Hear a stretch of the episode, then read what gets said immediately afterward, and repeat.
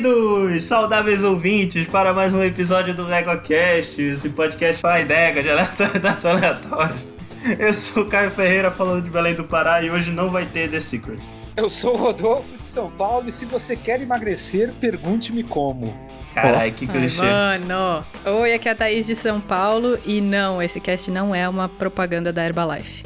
E aqui é Daniel Gasparinho Gaspa, também de São Paulo.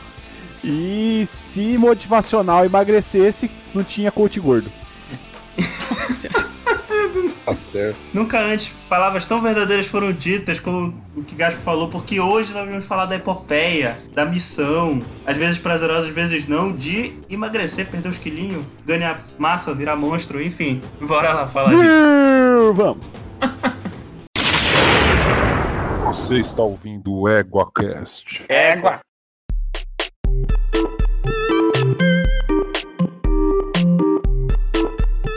Então, meus consagrados, hoje saímos de... Não saímos de casa, né? Porque pandemia, mas a gente comeu pra caralho, né? Com certeza. Cada dia que tá gravando, eu pelo menos fiz isso. Eu vou dizer uma coisa que vai começar a polêmica nesse cast. Eu emagreci durante a pandemia. Mas, a- mas a pandemia não Pô, acabou Caio, ainda, né? O Caio, o Caio também. O Caio emagreceu. É, a pandemia não É. acabou ainda. Não, mas então, durante, acabou. né, pô? Durante não significa que acabou. Por isso mesmo que a gente tá aqui gravando um cast pra falar sobre emagrecer e não pra um cast de ódio 3, 2, sei lá, pra ficar Ah. xingando que a gente engordou, entendeu? É. Se mudar o Mas, grupo. ah, peraí, peraí, cara, deixa eu falar. Que eu vou falar que na pandemia eu engordei e emagreci. Só que eu Pô, ainda tô Isso que eu devendo. ia falar. Aconteceu pô, isso comigo também. Eu já É, tava. eu acho que a, parte polêmica é essa. Eu não engordei e emagreci. Desde que o, o, o confinamento começou, eu só emagreci.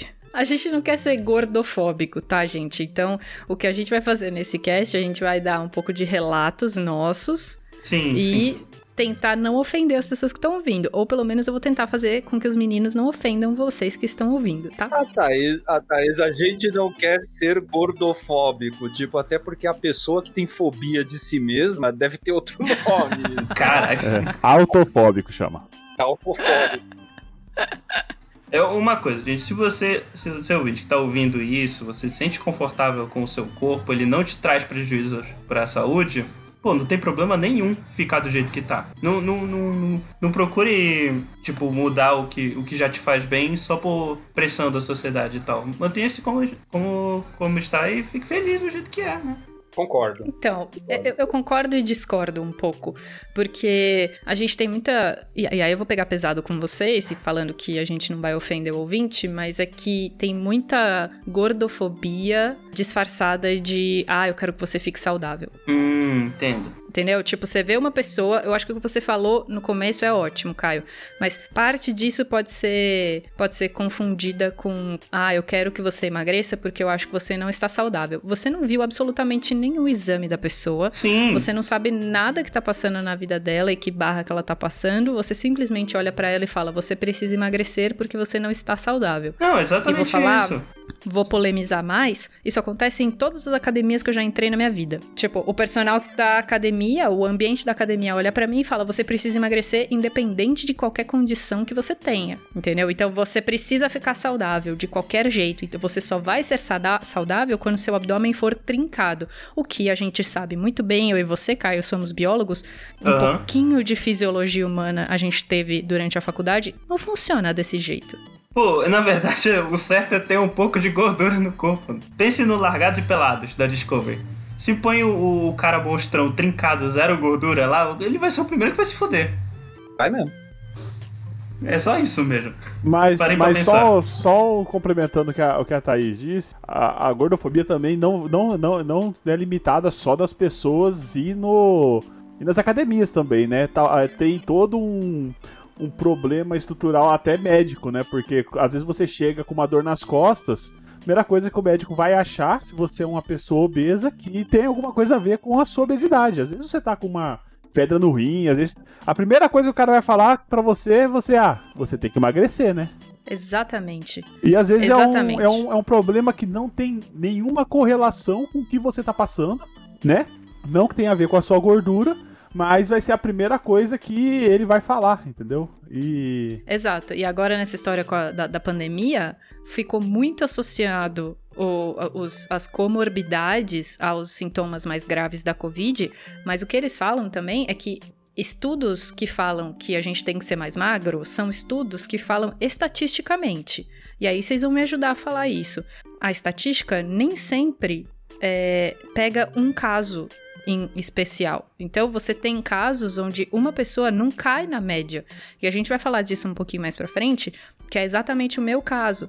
Você tem uma média da população que tem que estar tá naquele peso, tem que estar tá naquela situação é, fisiológica, mas ela não está e ela está saudável, entendeu? Eu acho que tem é diferente de você falar, por exemplo, que eu como McDonald's o dia inteiro, eu como pastel o dia inteiro e eu sou gorda por causa da minha genética. É completamente diferente de você falar, ah, estou com um IMC um pouco alto, mas mesmo assim todos os meus exames estão ok. O mundo nunca foi tão bem alimentado. Não sou eu que estou inventando isso. Na verdade, eu estou citando Yuval Harari no livro Sapiens. Faz todo sentido Nunca a gente teve tanta comida. Tem gente passando fome no mundo? Tem.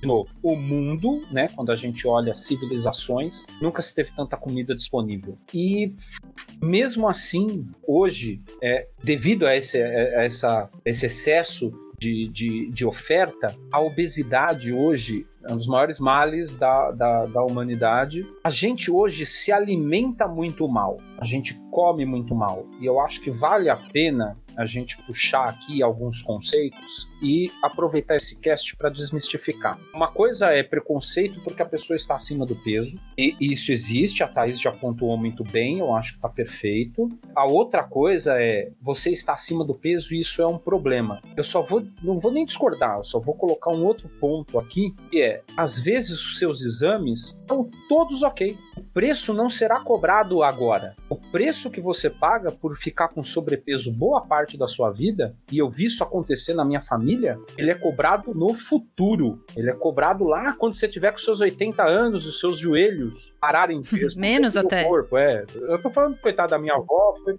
foi com 80 e pouco, já, puto, joelho ruim. E, e assim, às vezes a pessoa pode pensar, ah, com 80 anos também, cara, já tava velhinha, né? Morreu com 86. É, ok, mas isso cobra um preço. Tem pessoas que estão que, que com 86 ou morrem até antes dos 86, mas que tem uma qualidade, eu não gosto da palavra qualidade de vida, tem uma vida de qualidade melhor do, do que aquelas que morreram às vezes mais velhas, é, mais velhas, mas tiveram N comorbidades e, e algumas delas ocasionadas pelo sobrepeso e por uma alimentação totalmente é, destruída, principalmente para quem mora em grandes centros, né? As pessoas que moram no interior, o Caio, por exemplo, do grupo que está aqui, eu tenho certeza que é o que se alimenta melhor. Porque Sim, apesar de ele morar numa capital, não é uma, uma metrópole igual São Paulo, então consome menos enlatados, consome menos fast food, tem um hábito de alimentação muito mais saudável, entendeu? Até falei aqui no, no episódio sobre vegetarianismo e veganismo que aqui a cultura de feira é bem forte, né? Tem, tem muito, é muito pro, tem muito produto local, assim, de, de, de roças, de sítiozinhos aqui perto da cidade. E quando eu fui em São Paulo, eu percebi que feira é uma vez por semana aí, né? Essas, fe essas feiras. Feira é uma vez, é, depende, Sim. né? Tem a feira uma vez por semana que é do bairro, né? Sim, geralmente a gente vai uma vez na semana. Pois é, que aqui é todo dia. Independente de que tipo de feira.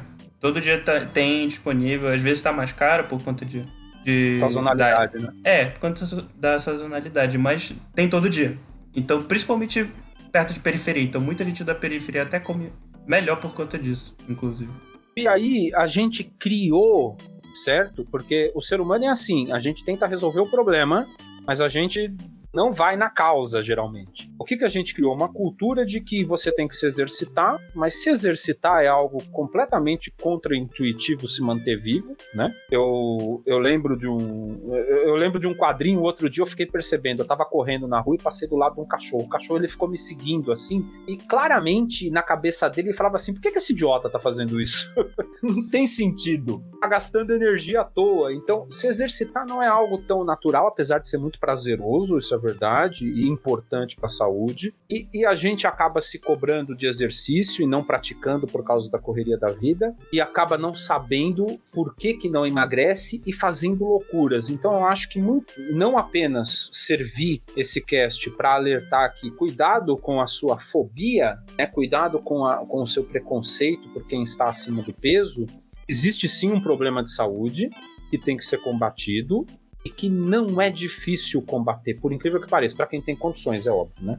É, eu acho isso também, enfim, eu acho que as grandes cidades fazem com que a gente, é, se você tem, óbvio, se você tem uma, uma condição de vida melhor e tal, se você tem acesso a vários feira, essas coisas assim, se você tem como fazer uma academia, essas coisas assim, óbvio que ela é saudável tanto quanto outros lugares. Mas o normal da cidade grande é você não andar seu, até o seu trabalho, por exemplo, você trabalha longe de onde você mora, então você precisa pegar um transporte público ou você vai de carro e isso já tira a maior parte da atividade física que a gente vai fazer normalmente durante o dia e que provavelmente é disso que você está falando de um tempo atrás, né? Então, tipo, e a gente fora o estresse, né, da rotina. Sim. Tem, tem, tem, tem, hábitos muito mais malucos, por exemplo, que a gente adquiriu, é, que eu acho que começou com a minha geração, com a tua, Thaís, talvez uma antes da minha, mas que não tinha antigamente, que, assim, vai no mercado, sempre tem um Danone, sempre tem uma bolacha. Não tô dizendo pra não comer, pelo contrário, eu perdi 50 quilos quase, desde que eu comecei. Perdeu uma é, criança, né? De peso. Eu perdi, eu perdi um adulto, né? Não, é verdade. Um adulto, é. Eu perdi a Gabi. Caraca, Você perdeu um adulto pequeno. A criança de 50 é quilos, realmente. É que a criança do Pará é uma criança diferenciada, com muita açaí, né? Muita açaí, é parrudinha. É... Caraca. Mas, cara, eu perdi, eu perdi quase 50 quilos. Eu não perdi 50, perdi quase 50. Não sei dizer mais o quanto exatamente, porque eu perdi muita gordura, depois eu perdi músculo, depois eu ganhei músculo. E aí na conta isso se perde.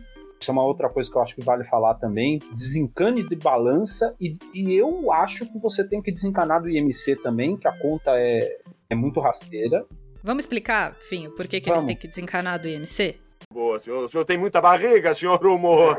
Obrigado. O senhor tem 190 de barriga, senhor Média? É. Então, o IMC é um é um índice de massa corpórea que a gente chama na, na área da saúde para medir o quanto que você tem é, baseado no seu, na sua altura. Então você pega o seu peso e divide pela sua altura ao quadrado. Então você faz a sua altura vezes a sua altura, pega aquele número e você põe embaixo do, do, do denominador, divide o seu peso por esse número e você tem um, um índice de massa corpórea. Vamos lá, por exemplo, só para exemplificar, se você pesa 100 quilos e você tem um metro de altura, só para fazer a conta. Exato, fácil. Então você, um vezes 1 um é 1, um, certo? 100 dividido por 1, um, você vai ter seu MC. Isso, exatamente. E aí o que, que acontece? A gente tem uma, um, um estudo estatístico, novamente eu vou falar isso, que eles pegam uma quantidade enorme de pessoas que estão acima do peso, abaixo do peso, variadas dentro desse estudo. E aí o que, que eles fazem? Eles fazem uma curva normal para poder ver qual, aonde a média dessa população vai estar. Tá. E aí, depois desse estudo estatístico gigantesco, o que, que eles descobriram? Que pessoas que pegam o seu peso, dividem pela altura ao quadrado, se elas estiverem com este número que sai dessa conta entre 18 e 25, elas estão dentro de, entre aspas, um peso normal. Tá? E isso leva em conta a variação da população, isso leva em conta a variação de, de peso da população também. Se você tá acima de 25, você tá em sobrepeso. Se você está abaixo de 18, você está em abaixo do peso normal. Então, se você for em qualquer médico na sua vida e falar que você quer emagrecer, ou o médico resolve olhar para tua cara e fala que você tem que emagrecer, ele vai levar isso em consideração. Isto, vou falar bem com todas as letras, é uma grande merda. Por quê? Vou usar o meu exemplo e vou usar o exemplo de um amigo meu que tem a mesma altura que eu, que é o Guilherme, que grava o Novela Cast comigo, tá? Guilherme tem a mesma altura que eu, a gente tem 1,73m. Guilherme pesa 82 para 84 quilos. Eu, hoje, peso 75 para 76, tá? Se a gente fizer a conta, o meu IMC tá 25,4 por aí. Então eu ainda estou em sobrepeso, mas não tô no, numa obesidade mórbida que seria acima de 30, por exemplo. vocês já entenderam mais ou menos o que aconteceu comigo. Vou falar do Guilherme. Guilherme sempre foi uma pessoa saudável, desde muito pequeno, fez muito exercício físico, nunca, nunca teve um exame alterado. Ele é ultra bombado, tem a mesma altura que eu e pesa de 82 a 84 quilos. O IMC dele dá em sobrepeso.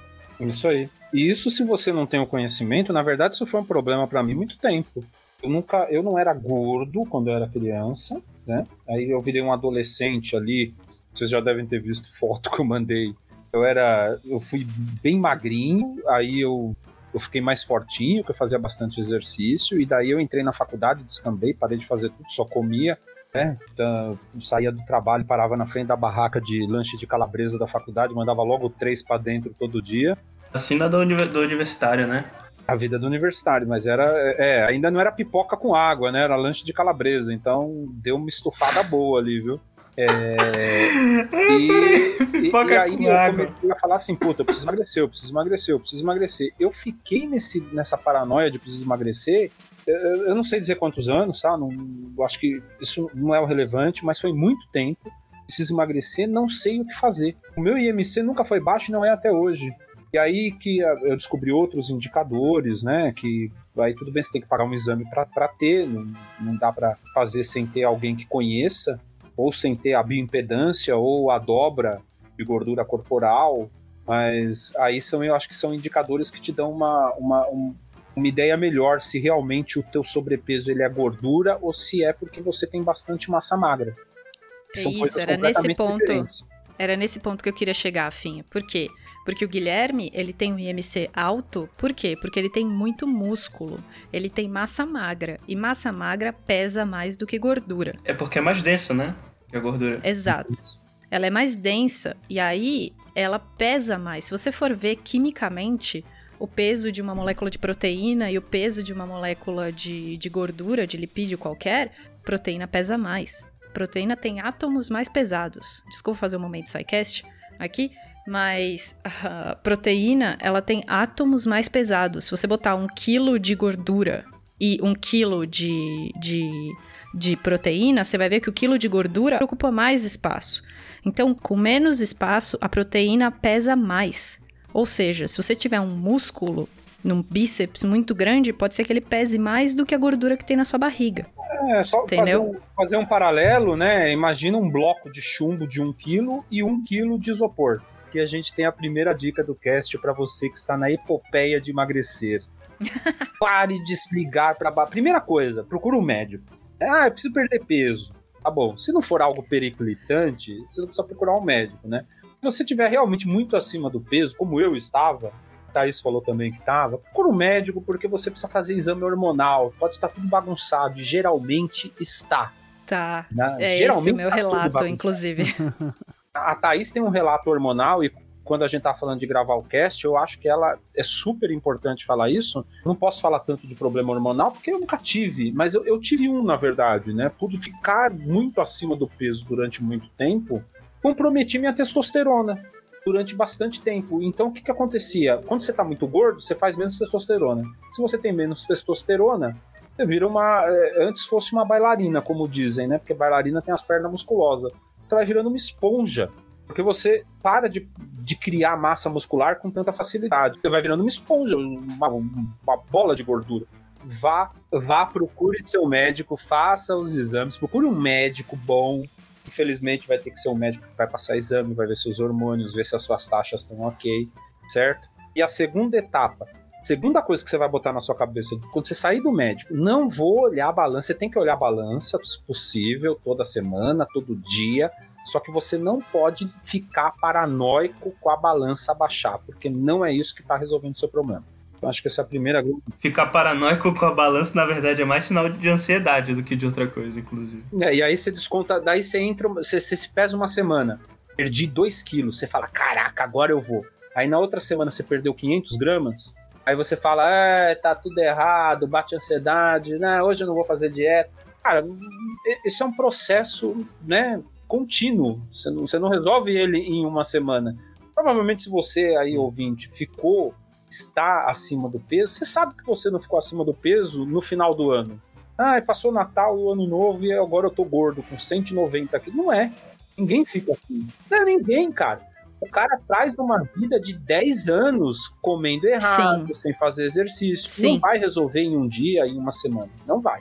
Boa, senhor. O senhor tem muita barriga, senhor Humor. Obrigado. O senhor tem 190 de barriga, senhor Média? É. Bora pa passar por gelados agora. O meu relato, ele é um pouco complicado porque ele pode ir contra o que a gente está tentando falar, ele pode ser um pouco complicado de entender, mas parte das pessoas pode estar passando por isso também. Por isso que eu digo que é o autoconhecimento e o autocuidado. Por quê? Vou contar para vocês como que eu cheguei no momento que eu estou agora com um IMC de pouquinho sobrepeso que daqui a pouco vai embora se tudo der certo. É... yes. Aí, é assim, eu sempre fui acima do peso na vida, mas assim, sempre um sobrepeso que todo mundo falava, ah, mas é gordinha, vai, vai perder o peso quando crescer, sabe? Tipo, a hora que der o estirão da, da adolescência, vai perder peso. Realmente aconteceu isso, só que a partir do momento que eu cresci bastante e cheguei na altura que eu tô hoje, de 1,73, eu tive muitas, muitos momentos de ansiedade e sempre a comida esteve lá comigo. Em todos os momentos de ansiedade, a comida, o McDonald's esteve lá para mim. Esse que é o foda, né, Thaís? É, é, que a comida, ela não te abandona. É, é, é só. Exato. A gente só tem que aprender a usar. Então, eu já pensei, eu pensava naquela época que eu tinha compulsão alimentar e que eu falava, meu Deus, eu não consigo largar do McDonald's. Hoje eu sei, fazendo terapia, que o que eu tinha não era compulsão alimentar.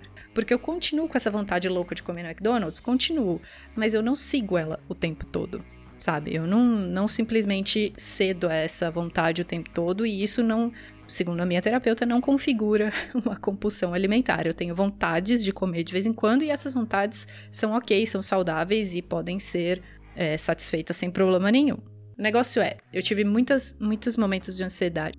Uma coisa que a minha mãe fala, sempre falou para mim e eu acho que se encaixa melhor no que, eu, no que acontece comigo, é comer por oportunidade. Que é Sim. é diferente é diferente de compulsão. Por exemplo, um comer por oportunidade é você vai sair com seus amigos. Ah, então essa é uma desculpa para você comer no McDonald's. Sim, sim. É diferente tá? então, de tipo, você é vai diferente... sair com seus amigos, mas você tem que passar no McDonald's antes. É, eu não tenho que passar, mas eu escolho passar porque aquele momento de alegria é tão legal que eu posso passar com eles no, no McDonald's. E isso aqui dá o problema grande, porque, querendo ou não, gente, vamos falar bem sinceramente, a nossa mente funciona igual a de um cachorro, tá? Sinceramente. Mamífero. Você né? se. É. e, e, tipo, e qualquer animal adestrável. Se você relacionar os momentos bons da sua vida com comida merda, você sempre vai querer essa comida merda. para lembrar desses momentos gostosos da sua vida. Então, o cérebro faz bastante isso com a gente. E isso é uma merda foda. Isso não é consciente, tá? Não é uma coisa que, tipo, é, eu lembrava dos momentos felizes com os meus amigos, então eu tinha que comer no McDonald's para relembrar isso. Não, é uma coisa que o cérebro associa uma coisa com a outra e quer buscar aquela sensação novamente, tá?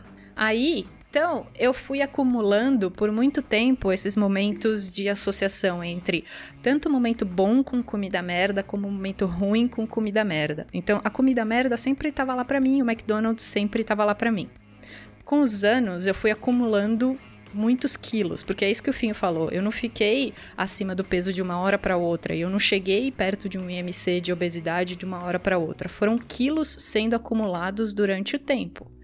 Teve momentos que sim, eu consegui emagrecer? Teve. Vou dizer que dietas muito restritivas me faziam emagrecer e o, mo o motivo pelo qual eu usei a minha abertura à Herbalife é porque a Herbalife me ajudou a emagrecer em vários momentos. Só que tem um porém. A Herbalife, e eu não, espero que a gente nunca seja patrocinado por ela, porque eu vou falar mal dela, tá? Não, não, não, não, não, não patrocina é. não, não patrocina não. Então, a Herbalife, não sei se todos os ouvintes estão familiarizados, é um sistema de pirâmide, onde você é vende... marketing multinível. Uhum, pirâmide. é um sistema de pirâmide mascarado de marketing multinível para ficar legal. Né, Todo ficar... marketing multinível, na verdade, é um jeito de falar pirâmide que não dá processo, né? Exato, é um jeito de você fazer pirâmide que não te deixa na ilegalidade. Então, a Herbalife é um sistema de pirâmide que faz você vender para quantas pessoas você conseguir um shake que. Um milkshake, na verdade, que te substitui refeições. Olha, olha, eu não conhecia esse, esse sistema, mas me pareceu interessante. Você emagrece tomando milkshake? Fale mais sobre isso, por favor. Então, fim, eu vou te fazer o, papo que eu ouvi 900 mil vezes, vamos ver se você cai na lavagem cerebral deles. Você chega num espaço vida saudável, que é a banquinha da Herbalife, e você entra lá e eles começam a te falar que batata frita é do demônio, que carboidrato é do demônio, e que com um shake, um milkshake, na verdade, que não é feito com sorvete, é só com leite, com um shake você consegue substituir as suas refeições e no máximo duas por dia, mas confesso, já substituí três. Com duas refeições por dia que você substitui com esse shake, você emagrece. Mas é óbvio que você emagrece, né? Você não tá comendo. Cada shake daquele com um leite em pó desnatado, e é só você bater o leite em pó com gelo e, o, e uma medida lá do shake, e eles falam que fica pronta a sua refeição. O problema é que essa refeição, eu acho que ela isso, ela tem quatro, menos de 400 calorias. Essa é a ideia. Você tomar menos de 400 calorias por refeição. E aí é óbvio que você consegue emagrecer. Se você. Uma dieta de uma pessoa normal, dentro da normalidade na estatística, você tem que ter no mínimo 1.800, 2.000 calorias por dia, né? E é isso se você mesmo. toma, se você toma no jantar, no almoço, um shake de 400, você tá com 800 aí. E aí o seu café da manhã, eles falam para você comer duas bolachas creme cracker e uma, um copo de leite. Você tá comendo, você tá ingerindo menos de mil calorias por dia. Você tá ingerindo menos da metade do que você precisa. E, sinceramente, assim, Caloria sendo bem... vazia, né? Caloria, Caloria va- vazia, completa. Não, não, eles dizem que não é caloria vazia porque eles fazem o shake com a quantidade de proteína que você precisa, com a quantidade de todos os, os elementos que você precisa no dia. Então, é tipo, você tira o excesso de tudo que você come nas suas refeições. Então, por exemplo, você precisa de 10 gramas de carboidrato para comer por dia, mas num pedaço de pão você tem 200 gramas de carboidrato. Então, eles tiram o excesso, põem só o que você realmente precisa no shake e aquilo vira uma refeição completa. Quimicamente, infelizmente, eles estão certos. Quimicamente, tá? Biologicamente, eles estão completamente errados. Por quê? A gente precisa de no mínimo 1.800 calorias por dia. Isso para pessoas sem problemas metabólicos, tá? Que não era o meu caso. E eu já chego lá. Pessoas sem problemas metabólicos precisam só de. Precisam só. Precisam de 1.800 a 2.000 calorias por dia. Você tá restringindo aquilo para menos da metade. Ou seja, você não tem energia para fazer nada. E as pessoas simplesmente voltam a trabalhar porque eles dão também uma bomba de chá com cafeína. Então, você fica acordado o dia inteiro, cafeína tira um pouco da fome, sim. Eu descobri o café numa das vezes que eu tava tentando emagrecer, tá, gente? Não, a primeira vez que eu tomei um café e, tipo, não fiquei com fome duas horas depois. Sim, eu tomei uma quantidade grande de café e descobri que eu não fiquei com fome. Depois falei, meu Deus, eu preciso de um litro disso. Então, a Herbalife, ela me ajudou muito a emagrecer, mas vocês estão vendo o que é a Herbalife? É você restringir o seu a sua ingestão de calorias em muito, em muito, em mais da metade do que você precisa por dia. Então é óbvio que todo mundo vai emagrecer. E aí o que, que eles fazem para lavagem cerebral? Eles põem foto de gente que era obesa, começou a tomar Herbalife e emagreceu muito. Mas é óbvio que a pessoa vai emagrecer muito. Se ela conseguir se manter nessa dieta maluca doida de ficar ingerindo menos da metade do que ela precisa por dia, é óbvio que ela vai emagrecer. Só que a qualidade de vida cadê? Vai A vida de qualidade. Vai ficar sarcopênico, não consegue nem Exato, você começa, você começa a perder massa muscular junto E vai criar olheira. Vai, claro que vai. Mas olha, é- é- dentro do meu relato, a Herbalife me ajudava a perder tipo 5 quilos. Depois eu não aguentava mais. Por quê? Porque eu não tinha nenhuma condição de ficar em pé. Foda, né? Porque Trocando em miúdos aí um outro, uma, outra, um- uma outra visão sobre Herbalife. O mesmo caminho, não é a contrária. Sobre, não vou nem falar Herbalife, sobre qualquer método, qualquer um, qualquer, qualquer dieta maluca que você veja aí. A dieta que eu não, eu zero carboidrato, aí você vai começar essa dieta amanhã. Você não quer fazer Herbalife? Ah, não, não, não gosto de tomar shake, isso não é comigo, mas eu vou fazer a dieta da sopa da USP, da sopa de repolho. Eu vou fazer a dieta que eu corto carboidrato. Não posso mais comer carboidrato nenhum, porque carboidrato engorda. Não faça essa dieta, não vai dar resultado. Não vai dar resultado. É, é assim, fazendo uma analogia com o carro, o carro que mais bebe combustível é o que tem o motor mais potente, certo? Então, se você tem um Opala, vocês já devem ter ouvido a piada, você enche o motor do Opala, o Opala dá uma acelerada, queima, uma, queima o tanque de gasolina. Por quê? Porque ele tem 8 pistão, 16, sei lá. É monstro. Então, é um monstro. Um carro 1.0 bebe menos combustível do que um carro 1.8. O que, que significa isso fazendo analogia para o corpo humano? Você tem que manter o teu metabolismo acelerando. Porque é, é, as pessoas, às vezes, e a, e a Thaís sabe, né? Porque a Thaís acabou fazendo isso, elas sabem que fazer aquela dieta não vai fazer bem para ela, né? Que aquilo não vai ter longevidade, mas ela fala assim: não, mas eu vou chegar no meu resultado. Não vai. Não vai chegar. Pelo simples fato de que você vai Não jogar vai. o teu metabolismo tão para baixo de cara. Você começou a dieta hoje, cortei carboidrato, como um peito de frango, duas bolachas cracker e, e, e, sei lá, chá o resto do dia.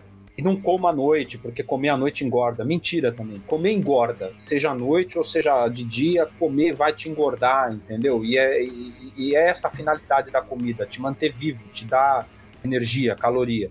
No Então, fim, se vo- no fim, você vai engordar se você não gastar aquilo que você comeu. Eu acho que essa é a Exatamente. principal, hum, principal mensagem para se levar para casa hoje, gente. A gente vai continuar Sim. falando sobre isso, mas se você não gasta essa comida que você come, você pode comer um McDonald's e gastar. Você pode comer repolho e gastar. Você pode comer o que você quiser. Se você não gastar, aquilo vai te engordar.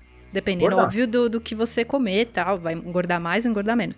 Mas se você só para de comer e continua gastando tudo que você gasta por dia, a balança tá desregulada, entende? E, e olha que Entendi. loucura, se você começa uma dieta maluca dessa e fala assim, agora eu não como mais carboidrato, você corta o arroz, corta o feijão, corta o, o que seja o seu pãozinho da manhã, o pão integral, não, não como mais nenhum carboidrato. Você vai jogar o teu metabolismo de 1.8, de um carro 1.8, 2.0 para um carro 0.5, um Corsa 1.0 de ar ligado. Cara, Mas deixa eu só falar uma coisa no meio, Finho. Tem um tempo pra isso acontecer.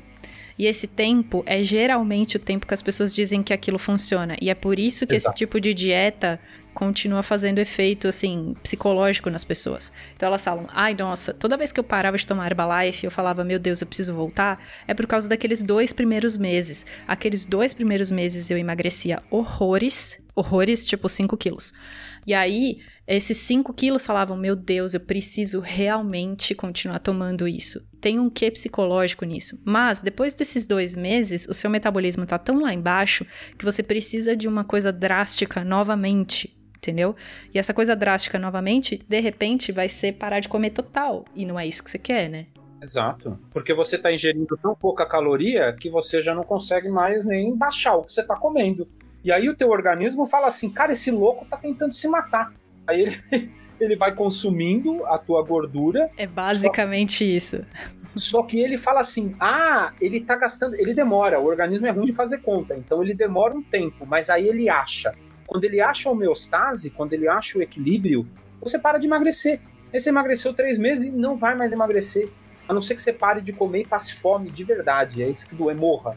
Então não É, faz. isso-. É verdade. É verdade. É verdade, é verdade. O, o, o nosso metabolismo, ele funciona desse jeito. Ele acha a homeostase, ele vai te tentar colocar naquela homeostase pra sempre. Se você tem uma, uma É- mudança brusca nele, ele vai tentar te voltar pra lá. E no tentar te voltar pra lá, ele pode te engordar ou ele pode te emagrecer. É só partir do princípio, né, da época do- dos primeiros hominídeos, né? Isso é um mecanismo de defesa do nosso corpo para a gente não morrer a qualquer momento, porque Pra não morrer. Exato. Exatamente. porque Exatamente. porque se a pessoa ela não tem isso, qualquer qualquer hora que ela ficar sem comer, ela vai gastar vai perder muito, muita caloria. Então, e aí e tem um monte de, de- tem um monte de saída imbecil que aparece por aí, tipo jejum intermitente. Deixa eu só fazer um adendo aqui. Que o pessoal fala, nossa, como o corpo humano é bonito, ele se autorregula, não sei o que. Bonito é o caralho, velho. Já faz quanta geração dessa porra que a gente tá aí. Mano, se adapta pra gente ficar magrinho, bonito e comer que nem um retardado, mano. Porra, corpo. A porra, mas é foda, né, cara? Eu tenho uma reclamação sobre o processo de evolução e é por isso que eu agora eu passei a acreditar na gênese espontânea. É porque, pô, Manda lá. tempo? O sorvete existe aí há quanto tempo? Até agora não acostumou que tem que comer aquilo lá o dia todo? Pô, Então, mas e pior, deixa eu te falar, tem, tem mecanismo evolutivo de, sei lá, 70, 80 anos pra cá. Tem mecanismo evolutivo acontecendo. Tem o que a gente chama. Exato. Tem o que a gente chama de filhos de guerra. Tem uma história bem, bem interessante sobre isso, porque quando você se, se submete a falta de recursos, que sejam quaisquer, e nesse caso que a gente está falando hoje, recursos para alimentação, seu corpo responde. Só que se você se mantiver naquilo por um tempo suficiente, aqui, uma marca disso vai ficar em você. Não é que você vai mudar o seu DNA, não é isso que a gente está tentando dizer, mas o, é, o seu DNA vai ficar como se fosse com um carimbozinho. Tá? Esse carimbo vai te dizer para todo sempre, se você passou, por exemplo, toda a infância durante uma guerra, e a gente chama de filhos de guerra por causa disso, é que se você passou toda a sua infância e adolescência se alimentando super mal durante uma guerra, é muito provável que você tenha tendência a engordar. Por quê? Porque toda vez que você vê um alimento, você quer tirar tudo que aquele alimento puder dar para você. E aí você acaba não gastando muitas calorias para fazer as coisas e esse é um balanço do corpo. Ele acaba gastando pouca caloria para fazer as coisas e guarda mais do que gasta. Guarda mais do que gasta, você engorda, tá? Daí você sai dessa situação de poucos recursos para se alimentar e aí você tem recursos para se alimentar, você acaba engordando mais do que uma outra pessoa que não passou por essa situação. Por que que a gente o vai que lá? a gente tá falando aqui é que se você quiser emagrecer e você não for um- uma pessoa que tem um problema, que passou por um problema desse, você tem que comer. Olha que notícia foda. Emagreça comendo. Cara, Emagreça comendo. emagreça E comendo. é esse o parte do meu relato. Eu vou linkar com o final do meu relato, por quê? Eu fui atrás, mais uma vez, de, em algum outro momento da vida, fui atrás de um outro médico e eu fui diversas vezes atrás de médico na vida pra descobrir o que eu tinha, por que eu engordava tanto. Não era tanto assim, tá? Não era uma coisa Mas porque era Fora- difícil emagrecer, né? Um pouco mais Exato, era complicado. porque era difícil de emagrecer. Então, mesmo fazendo dieta, mesmo fazendo Herbalife, mesmo fazendo exercício, e eu tentava, viu, gente? Não era uma coisa que todo mundo olhava pra minha cara, tipo, ah, você é preguiçosa e tal, não sei o quê. Não era essa situação, tá? Mas eu tentava de muito, mas não conseguia. E aí, numa vez que eu fui numa médica, ela tentou todos os remédios para emagrecer existentes, tá? Então, se você quiserem perguntar, eu já tomei todos. Desde o Xenical até canetinha de diabético. Já tentei todos esses. E quando eu tentei todos esses e o máximo que eu emagrecia era tipo só 5 quilos, ela falou: hum, tem alguma coisa errada aí. Aí ela pediu, além do exame de sangue, ela pediu um ultrassom da tireoide. A tireoide, ela é uma glândula na gente que ela fica aqui, parece uma gravatinha borboleta, ela fica aqui no pescoço. E Uma gravatinha. Ela parece uma gravatinha borboleta. E ela fica exatamente aonde é a gravatinha borboleta. Olha que bonitinho. Nossa. E aí, a tireoide, ela faz um hormônio na gente que regula o nosso metabolismo. Então, tudo isso que eu o Finho, eu, eu e o Finho, a gente tá falando... T3, T4. Exato. E ela é a tiroxina do tipo 3 e a tiroxina do tipo 4.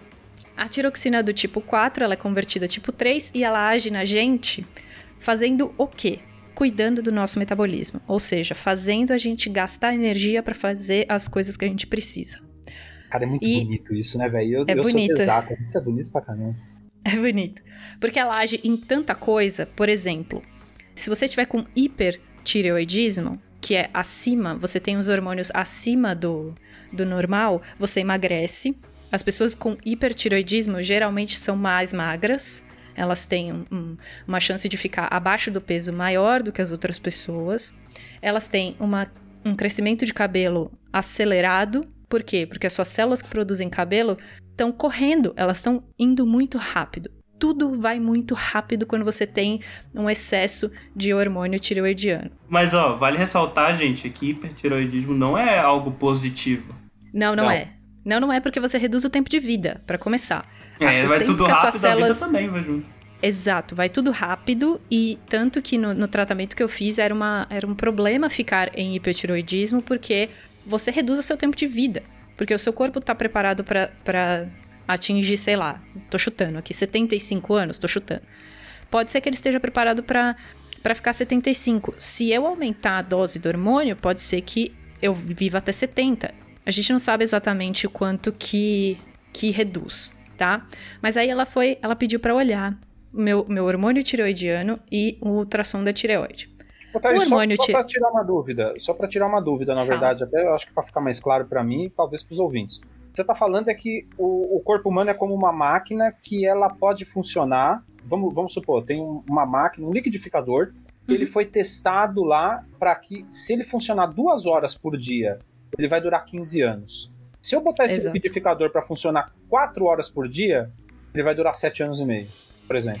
É, não é tanto assim, não é uma, uma relação é, tão, tão fácil exato. assim.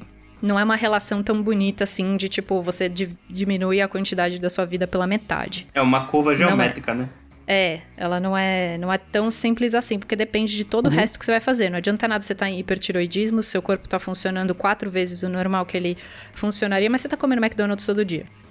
Aí ela olhou meus exames e uma coisa era meio complicada de entender. Meus hormônios estavam dentro do que era normal para minha idade, só que eu tinha um tumor na tireoide. Eita. O tumor na tireoide, pra vocês terem uma noção, era o tamanho de uma azeitona, tá? É não é era, não era pequenininho. Eles passavam a mão no pescoço. Eu nunca senti, mas a hora que eles passaram a mão no pescoço, sentiram na hora. E é, aí... cresceu com aquilo, né? Também que acostuma, né? Eu nunca, nunca passei a mão para saber se tinha algum problema ali, sabe? Não era aquela coisa é, tipo. É verdade. Não, era, não, era um, não é um local onde você sente um monte de coisa diferente, sabe? Tipo, atrás da, da panturrilha. Já pensou? Pois Ninguém é. passa a mão direto lá. Então, eu não, eu não percebia isso, e o, o único indício que a gente tinha que estava indo tudo bem, que eu não tinha problema nenhum, era o meu hormônio que estava dentro da curva normal. E aí eu falo que eu jogo a curva normal no lixo, para mim. Por quê? Se você tem uma curva normal, ouvinte, é uma curva que tem, ela começa lá embaixo no gráfico, tá? Ela sobe para um máximo, fica um pouquinho lá no máximo e desce depois de novo, tá? Essa é uma curva normal. Normalmente, por ser uma curva normal, a maior parte da população tá aqui na média, Uhum. né? Só que você não pode dizer que tá todo mundo na média se existe gente antes da curva e se existe gente depois da curva, né? Isso é estatística básica. Exato. E aí, por- o- Porque se todo mundo tivesse no mesmo valor, não teria uma curva. Exato, não seria uma curva, seria uma barra e acabou. É, seria uma reta. desvios- você tem os desvios padrão para trás, você tem os desvios padrão para frente. Exato. E aí Esse é é um onde eu tô. obelisco. E aí é onde eu estou. Demorou muito tempo para eles verem que eu estou no desvio padrão para cima. Ou seja, eu preciso de mais hormônio para ficar na mesma situação que as pessoas ficam com a média. Então, por exemplo, uma pessoa que não tem problema nenhum no metabolismo, ela precisa de 10 gramas desse hormônio por dia. E a tireoide dela faz aquelas de- aqueles 10 gramas e acabou. Tá pronto, tá perfeito. O que aconteceu comigo? Eu precisava de 12. Para ficar na mesma situação, eu precisava de 12. Porque o meu metabolismo aceita 12 para ficar daquele jeito. Entendeu? E esse que é um Entendi. problema grande. Por quê? Isso Tá. é um problema hormonal. Isso é. Isso é, Isso é um olha, problema eu tenho hormonal. Um problema hormonal. Eu preciso corrigir para ter resultado. Isso é um problema hormonal. Então, se você aí, ouvinte, gordinho, acima do peso, comendo, sa- assaltando a geladeira, comendo bolo de aniversário à noite, que nem eu fiz essa madrugada. ah, eu não sou gordo por causa dos meus hormônios? Não é. Não é. Então, a maioria das obrigada, vezes, Finha. Não é. Você Obrigada, aí, porque- ó. O João, que tá com a coxinha agora na mão. É, é, é, é rapaz. Não é hormônio, não. Então, É, É por isso que eu comecei o relato falando exatamente isso, porque ele pode ir contra o que a gente tá querendo falar pra pessoa. Mas eu, eu, assim, ele pode ir contra, mas eu quero que não seja. Por quê? Porque assim que eu descobri que era isso, você pode também ter isso. Mas você precisa se conhecer. Não adianta você ir no McDonald's pedir Coca Zero e falar que tá, não tá emagrecendo. Entendeu? Você precisa conhecer você mesmo pra saber quanto que você precisa por dia de 500 mil coisas pra depois falar que você tem um problema hormonal e é por isso que você não emagrece. Comentem aí no, nos comentários, ou mandem e-mail pra gente fa- falando se vocês são desvio padrão também. Manda que Então, quem vai ler que- sou eu, e se eu olhar a foto e tiver cara de preguiçoso, eu vou esculachar no e-mail, já tô avisando. Cara, Manda uma foto sua, né, pra, pra gente. Manda uma foto Pra Te gente, julgar. é, é, pra gente julgar. Eu, eu leio esses e-mails também, pode deixar. olha aí, olha aí. Então, aí, o que, que aconteceu? Depois que a gente entendeu isso, a minha endócrina falou: então a gente vai ter que tirar a tireoide, porque isso é um tumor. Eu não sei se ele é maligno ou benigno, a gente não sabia ainda pelos exames, não tinha dado pra ver. E a hora que eu tirei, eu comecei a emagrecer sem parar. Sem Olha aí. parar até hoje. Eu não Você tô tá na brincando. normalidade, né, Thaís? Você fala que meio eu- ponto acima de MC, pô, meio ponto é, cara, né? Você É, vai dar mas uma é, corrida, você- o que você suou já é esse meio ponto já. Tomara, tomara que seja isso, enfim. Mas eu acho que eu tô assim, tipo, uns 4, 3 a 4 quilos ainda pra chegar no IMC normal. Não que eu ligue pra esse Deus. IMC, mas só pra, pra galera ter uma noção de, de quanto seria isso. Mas 3 quilos acima do peso não é nada, né, gente? Por favor. E por Tomara. favor, gente, não, não escutam esse relato e pensam que é pra tirar a tireoide, não. É uma pessoa Não. que teve problema hormonal. Não, e tá lidando com é, isso. É um problema hormonal. Se você tirar a tireoide, inclusive, provavelmente você vai engordar, você não vai emagrecer. Então, É, Então, mas aí, por que, que eu emagreci? Porque aí começou o estudo hormônio, de né? quanto eu precisava de hormônio. E nesse momento foi que realmente concluíram, eu preciso de um pouquinho mais do que o normal. Então, em todo médico que eu vou, eu tenho que falar, olha, eu tomo X gramas de hormônio, aí eles falam, ai, nossa, mas é muito. Aí eu falei, então, a gente já fez esse teste todo, se quiser faz de novo, mas é, eu tô dentro do desvio padrão pra cima. E eu falo isso pra todo médico que eu vou, porque eles sempre perguntam quanto eu tomo. E esse quanto eu tomo é tipo, vem, vem com o olho arregalado. Nossa, mas é tudo isso? Você não precisa disso tudo. Vem com o corói. É, pois é. E só pra é, porque final. tá, tá fora da, tá fora da média, né? Do que estão acostumados a ver, né? Pois é. É, E, galera, fora da foca média, na média, né? É, então, médico, eu não quero generalizar, mas a maior parte dos que eu fui ficavam com a média e diziam que eu que era preguiçosa. E só pra vocês terem uma noção de como a vida melhora depois que você descobre o problema que você tem e você trata o seu problema, eu dormia de 12 a 14 horas por dia, tá? Esse era o meu normal antes de tirar a tireoide. Agora, eu durmo 8 horas por dia. Olha, Só pra olha você ter uma noção. É. Eu consigo acordar cedo pra fazer as coisas, tanto que eu trabalhava em laboratórios. Quando eu fiz mestrado e doutorado, eu trabalhava em laboratório que me deixava chegar às 11 da manhã, porque eu não conseguia acordar antes das 10. Era tipo, meu metabolismo precisava de 12 a 14 horas de sono pra ele descansar. E mesmo assim, eu andava pelas ruas e pela vida como se fosse arrastando uma bigorna, sabe? Tipo, como se eu estivesse arrastando o mundo nas costas. Eu sentia peso na perna. A primeira coisa que eu senti a hora que eu saí do hospital é que minha perna não pesava mais. Que louco, hein? Caraca, com, i- com isso veio o quê? Não uma vontade assim, super, meu Deus, vou virar uma atleta. Mas veio a tipo, a sensação de que eu consigo fazer exercício físico. E que não que eu tinha antes, que era tipo, horrível tentar começar a fazer exercício físico. Parecia que eu tava saindo de dentro do poço pra fazer alguma coisa, sabe? Agora eu consigo fazer as coisas. E, depois disso tudo, só pra terminar o relato com um momento feliz, foram quase 20 quilos. Como o relato da Thaís foi bem interessante, bem longo, eu vou fazer. Acho que eu vou fazer algo meu pra tentar manter mais curtinho, porque não é muita coisa, né? Aí É. depois o Gasper termina com o fim, né? E aí, É porque você engordou 8kg comendo açaí e perdeu 8kg, né, Caio? Não tem mais muito o que falar. Boa, senhor. O senhor tem muita barriga, senhor Humor. Obrigado. O senhor tem 190 de barriga, senhor Média? É. Então, gente, eu acho que é, eu vou compartilhar um pouco do meu relato aqui com vocês, até porque a ideia desse episódio veio do Rodolfo, enquanto eu comentava com o pessoal do, do EgoCash sobre o, sobre o meu progresso no, no meu emagrecimento e tal. Mas é o seguinte. é, eu sempre tive uma, uma vida bem ativa, assim, em termos de exercício físico. Eu sempre fiz algum tipo de exercício ao longo da minha vida toda. Fiz karatê, pratiquei futsal, esse tipo de coisa. Então, eu sempre fui mais ou menos no as- é, certinho. Quando eu era criança, inclusive, eu era bem magrinho. Aí, passando a puberdade, eu comecei a ficar mais, mais fortinho. Fazendo exercício desde pequeno, enfim. Aí na puberdade eu ganhei, eu ganhei uns musculozinhos, mas ainda era uma pessoa magra. Aí, quando entrei na faculdade, eu comecei a, a malhar. E a partir daí, eu ganhei ma- massa muscular, mas eu não, é, não abaixava de, sei lá, uns 80 quilos, que era o meu peso durante a faculdade. Que pelo meu cálculo do meu IMC, a minha altura, eu estaria acima do. Eu estaria com sobrepeso. Não, mas enfim, resumindo, eu, eu, eu nunca tive muito problema com isso. Só na faculdade que eu comecei a, a me exercitar. E aí o meu, meu peso era até um caso um pouco parecido com o amigo da Thaís. Tipo, eu não. Eu, eu era. Eu, era- eu tinha um pouco mais de, de músculo, mas eu, o meu MC sempre dava acima do peso, com sobrepeso e tal. Aí tá, faculdade, foi chegando pro final da faculdade, começou o estresse de, de TCC e tal, e aí eu fui parando de me exercitar, foi com, meus hábitos alimentares que eram relativamente saudáveis foram pro caralho.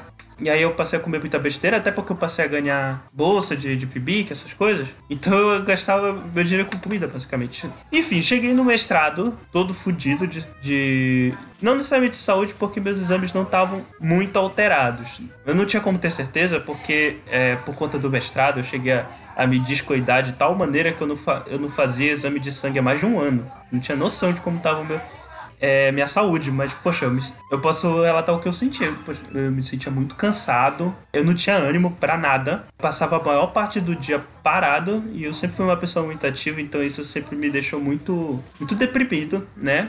Porque quando você cresce com uma, uma rotina ativa e passa a ser sedentário, mesmo que seja um processo longo, acaba tendo um desgaste psicológico, de certa forma. E, e tanto que quando eu eu tenho 1,86. 1,76. 1,86 é ótimo. Eu tenho 1,76 de altura, né? Quando eu cheguei em 92 quilos, eu, eu parei pra pensar, é, talvez eu, seja bom eu perder um, um peso aqui. E aí, é uma o, o que eu acho bacana de passar do meu relato que eu emagreci é que, dando spoiler logo, eu perdi 10 para 11 quilos. O que eu acho importante, na verdade, do meu relato é que eu nem fiz nem, nenhuma dieta estrambólica nem nada. Na verdade, eu fui nutricionista. Ele me passou basicamente o, o, o básico, uma dieta de, como a Thaís falou mais cedo, uma dieta de 1.800, 2.000 calorias. Ele falou: olha só, é, o ser humano em média consome isso aqui. E pra gente consumir isso de maneira equilibrada e saudável ao longo do dia, eu vou te passar esse diagrama aqui. E eu sempre funcionei muito melhor com tendo algo tipo, tipo um cronograma para mim. Se eu tiver um cronograma pronto, eu sempre tive muito problema em fazer cronograma, mas quando eu tenho alguma coisa pronta para seguir, eu sempre me, me saí muito bem. Aí quando eu fui seguir isso, eu passei a perder peso. E não só isso, eu passei a me exercitar também. Aí eu acho bacana de. Isso é bom, né?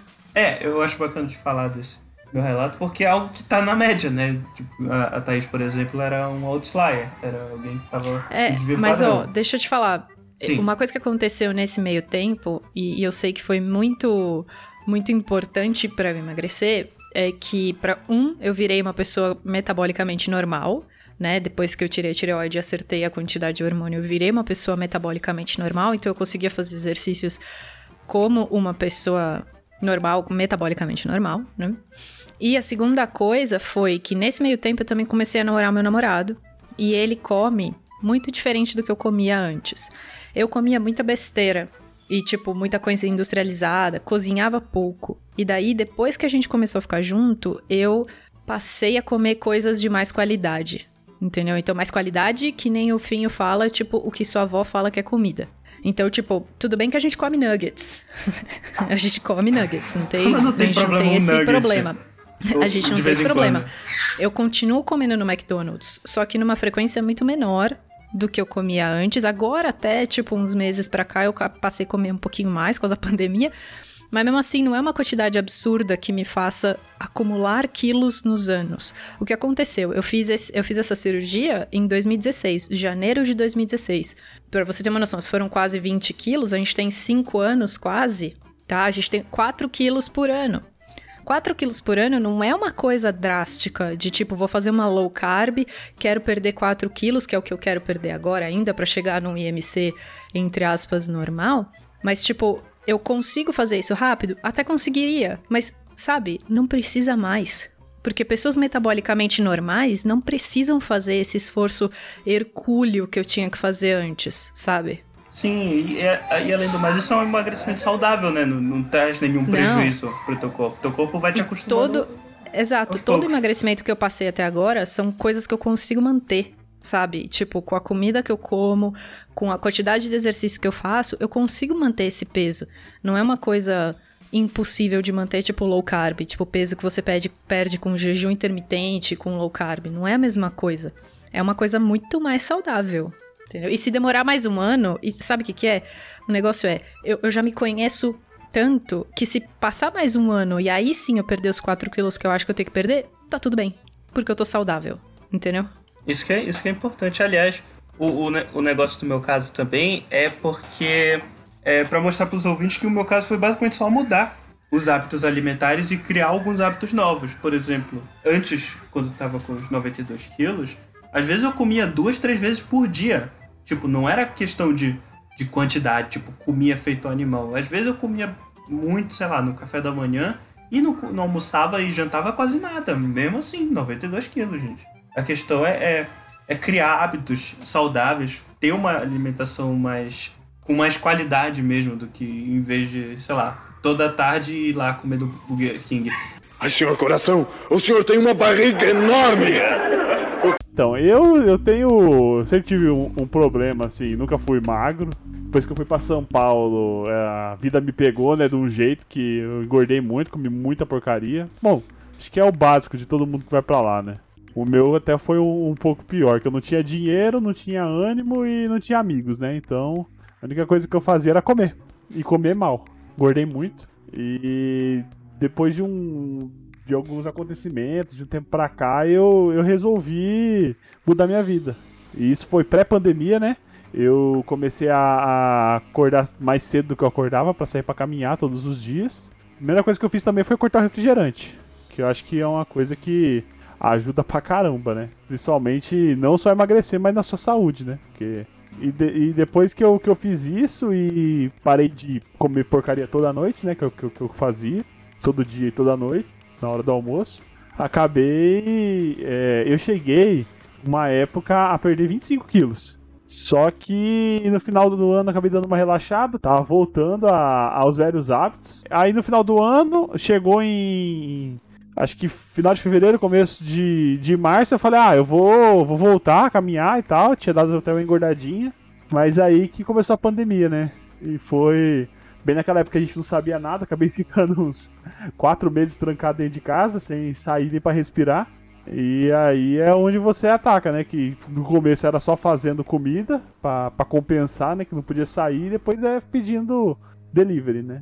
Aí tô voltando agora, né? Faz uns, uns dois ou três meses aí que eu tô voltando, mas agora não tô perdendo tanto, que eu resolvi fazer academia e, e aí também tô ganhando um pouco de massa magra, né? Que o que reflete um pouco na balança, você não, você não perde tanto, né? Você meio que perde e ganha, perde e ganha. É, porque emagrecer não é necessariamente perder é, peso. Perder quilo, é. É isso mesmo. Acabou o relato do Gaspo. Eu acho que é isso, né? Eu ainda tô no antes, né? Aê! Não tem, não, não tem o que falar. Eu ainda tô Pô, mas tá indo né? no caminho certo, pô. Só cuidado aí com a academia, gente. Não, é um relato de vitória, pô. Como Sim, assim? cara. Não, é gente, um sair da rotina e, e assumir uma rotina nova, ir atrás do desafio, já é uma vitória. Ah, Sim. sim, com certeza. Então, pô. Com certeza, porque o mais difícil é você começar. Depois que você começa, É, engata fácil. é, engata, é, é. O mais difícil é você estar estacionado, você tá numa vida, Isso. vivendo uma vida sedentária e você começar a fazer alguma coisa. No começo foi bem difícil. Eu, eu, eu comprei um reloginho pra medir meus, meus, meus batimentos. A primeira vez que eu andei, eu consegui andar 3km, eu quase morri. Sério mesmo, eu quase morri, eu quase tive um infarto. Não tô brincando, não. Não tô fazendo piada. Coitado. Cada triste, gente- desculpa, desculpa, pode tirar minha risada. Não, pode deixar a risada. É, sério, e meu batimento foi tipo a 190, andando Caralho, 3 Gaspa. quilômetros. Eu tava. Não, você não tem noção do, do nível de, de, de sedentário que eu Sedentarismo. tava. Sim. Agora hoje tá dando eu- pique aí, todo feliz. É, pois Sim. é, olha o progresso.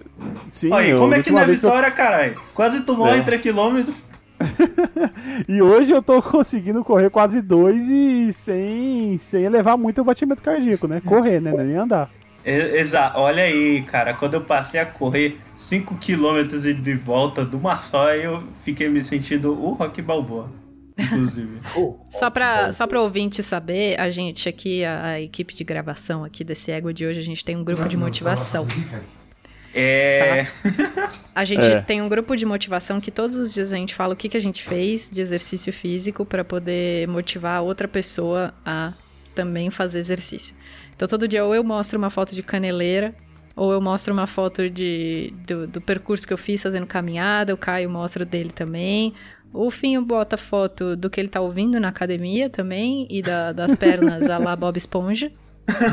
a perna do leg day dele. Porque aqui todo dia é leg day, tá? É. é. E o mais importante, não tem mensagem de bom dia. Não tem mensagem de bom dia, é só a foto pra compartilhar o que a gente fez e ganhar o biscoito Sim. do dia. É. E o Gaspa manda selfie todo dia. Todo dia, falo, falo mundo, Exato. né? Pô, mas às vezes a gente tem isso e isso ajuda a gente, como, como um grupo e Claro tal. que ajuda. A ideia do grupo é essa, pô. É, eu, eu. Aí, pra vocês ouvirem, se vocês tiverem mais alguém nessa epopeia, às vezes criar um grupo ajuda, de fato ajuda, porque quando, quando vê outra pessoa dando certo, é, já- às vezes já dá aquela empolgação, sabe? Bom, já falei um, um bom pedaço, né, de- dele lá no começo. Eu comecei, eu tinha, eu, eu nunca não era gordo, mas também não era magro, uma criança normal, talvez um pouco acima do peso. Como toda criança tem que ser, a única idade que você tá bem acima do peso, de verdade, é quando você é criança. Aí eu fui um adolescente que eu era bem espichado, depois eu fazia bastante exercício físico, e depois que eu entrei na faculdade desandou tudo. Eu cheguei a pesar 137 quilos e meio, e depois do, meu, do final do meu doutorado, eu estou fumando dois maços de cigarro por dia, tá? Eu fumava dois maços de cigarro, quase, maço e meio, e estava pesando 137 quilos. Então, meus exames, tá tudo normal. Mas o, a- a- o caminho que eu estava seguindo era o caminho de ter um infarto com 40 anos de idade, 45 anos de idade. E muito parecido, inclusive, com o que aconteceu com meu pai.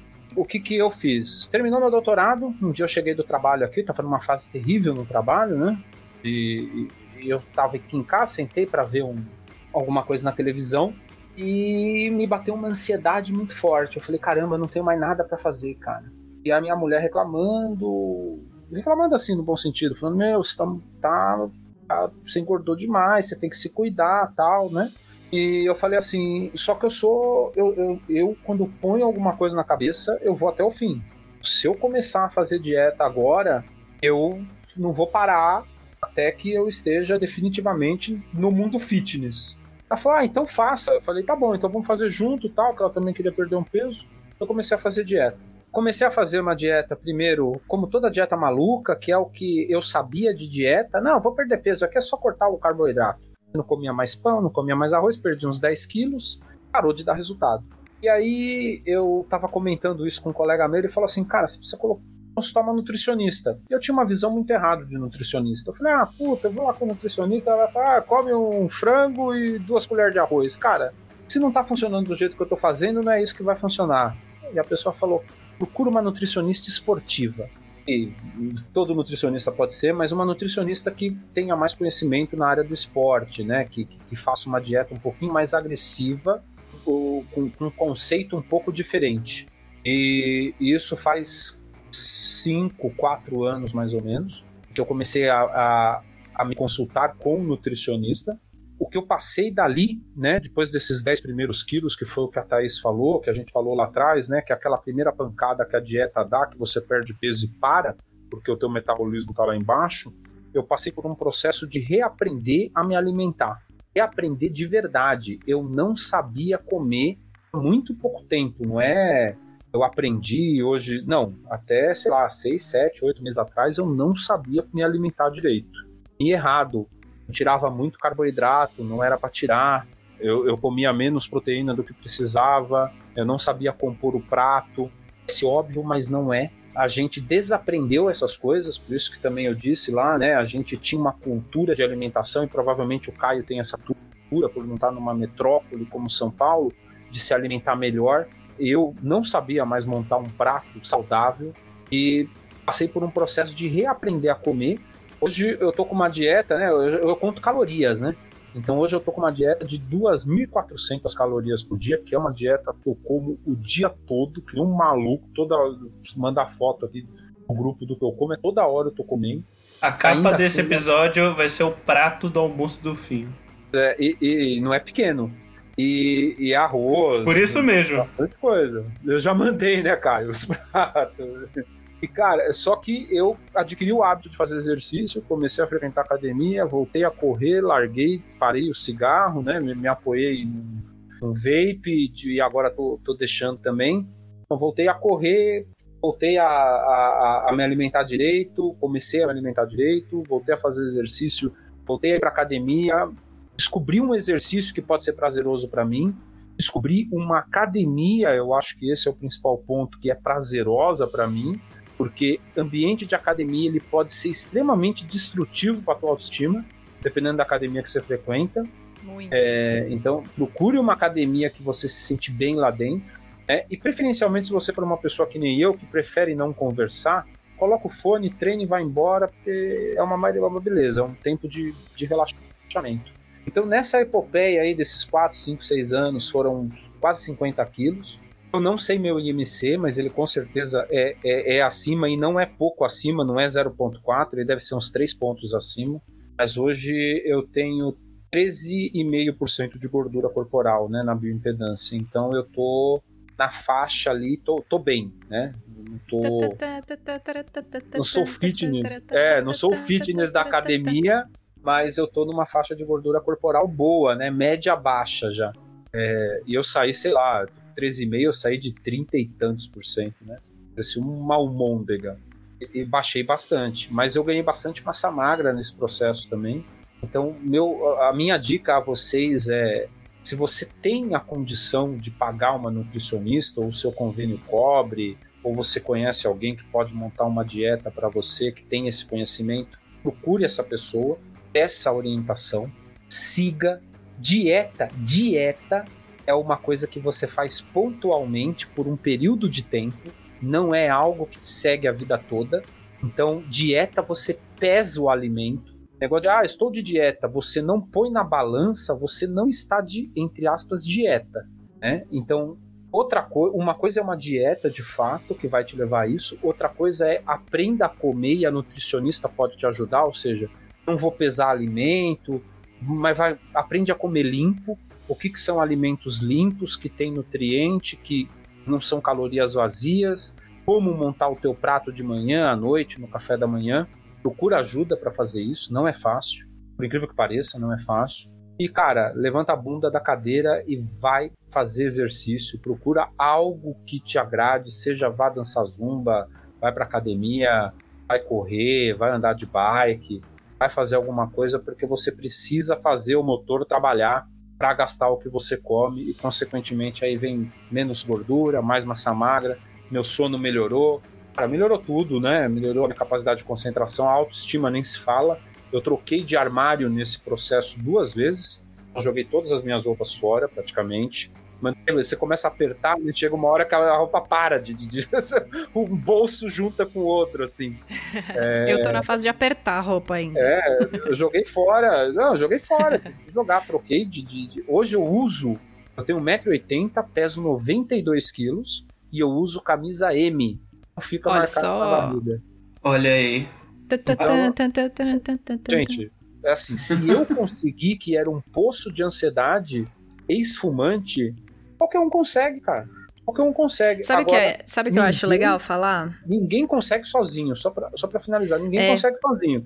Não adianta você falar assim, ah, nossa, ouvi esse relato do EgoCast, ou procurei na internet um vídeo, e amanhã eu vou mudar minha vida sozinho. Você não faz nada sozinho nesse mundo. Procure ajuda de pessoas. Um, apoio familiar, próximo a você, para que você faça essa jornada. Dois, procure a ajuda de um especialista. Se você tiver condição de pagar, tiver convênio. Se você não tiver, dá uma lida, procura um vídeo na internet, tenta organizar mais ou menos o teu conhecimento para que você aplique aquilo no teu dia a dia, que eu tenho certeza que você vai ser bem sucedido. E não deixe, a não ser, aí é um apelo meu, é o que eu acredito, a não ser que seja extremamente necessário por uma questão de saúde mesmo, de risco, né, risco real, não ceda para a bariátrica. Tente antes de ceder para a bariátrica. É, bariátrica é para gente que precisa, né? Até porque não é bem um médico competente, um médico responsável não vai passar bariátrica para qualquer um, né? É só para quem tá é... grau de Não, não, não, Caio, Caio. Se você? Eu acho que o único lugar onde eles, assim, vou, vou, fazer uma generalização muito grande aqui, gastros, me perdoem, mas assim, o único lugar onde eles realmente olham isso de verdade, se você tem o IMC, se você tem os exames que pedem para você fazer bariátrica, é o SUS, porque eles não vão ficar gastando bariátrica com quem não precisa fazer. Agora, sinceramente, se eu quisesse fazer na época que eu estava no meu maior peso, eu teria conseguido muito fácil. E assim, sem indicação nenhuma sem indicação nenhuma. Eles iam pegar meu exame e falar: Ah, você não quer tentar emagrecer mais um pouquinho? Se eu fizesse uma cara feia e falasse: Olha, não tô afim, tô afim de pagar, acho, que, vamos, acho que eu teria falar, conseguido. Vamos falar, a verdade? vamos falar a verdade aí? O pessoal do Nerdcast, né? Pegar. E, olha, falar. Não, fala bastante Sim. disso. Eles falam de vencer a bariátrica.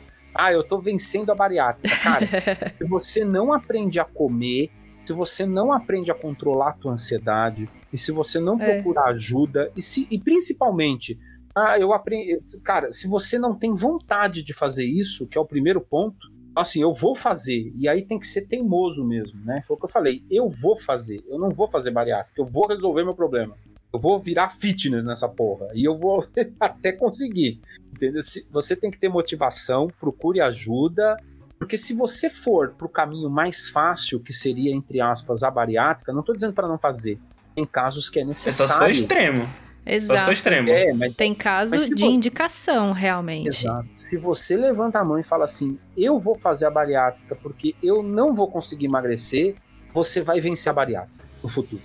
É, É. isso é verdade. E sabe, uma coisa que eu queria terminar falando é que eh, se você, você não vai conseguir fazer essas coisas sozinho, que seja com a ajuda de profissionais que você consegue pagar, ou se você tiver convênio, e se você estiver sozinho, buscando gente que você consiga seguir na internet, ou gente que seja de, de qualidade, que dê dicas de qualidade, não simplesmente tome BCA porque você vai emagrecer tomando BCA, sabe, coisa assim. Eu vou dar um, um relato que não é meu, é da minha mãe, que minha mãe é diabética, ela descobriu que é diabética faz sete anos, e ela descobriu sendo pré-diabética. E ela já fez todas as dietas malucas da vida. Tomou dessas coisas de Herbalife, tomou dieta da lua, da sopa, do tudo que você pode imaginar de ficar, tipo, 20, ho- 24 horas sem comer. Ela já fez. Então, ela, agora, tá tendo que fazer. Ela, no meio da pandemia, ela teve que começar a tomar insulina. Então, a diabetes dela passou de um nível de só tomar remédios para um nível de ter que injetar insulina uma vez por dia. Tudo bem, não tem problema. Eu arranjei uma nutricionista para ela. Só para vocês terem uma noção, ela tava comendo as coisas antes de tomar insulina, antes de falar com a Nutri, ela tava comendo zero low carb total, tipo, nenhum pão, nenhum, nenhum nada de açúcar, nada. E a glicemia tava alta todo dia.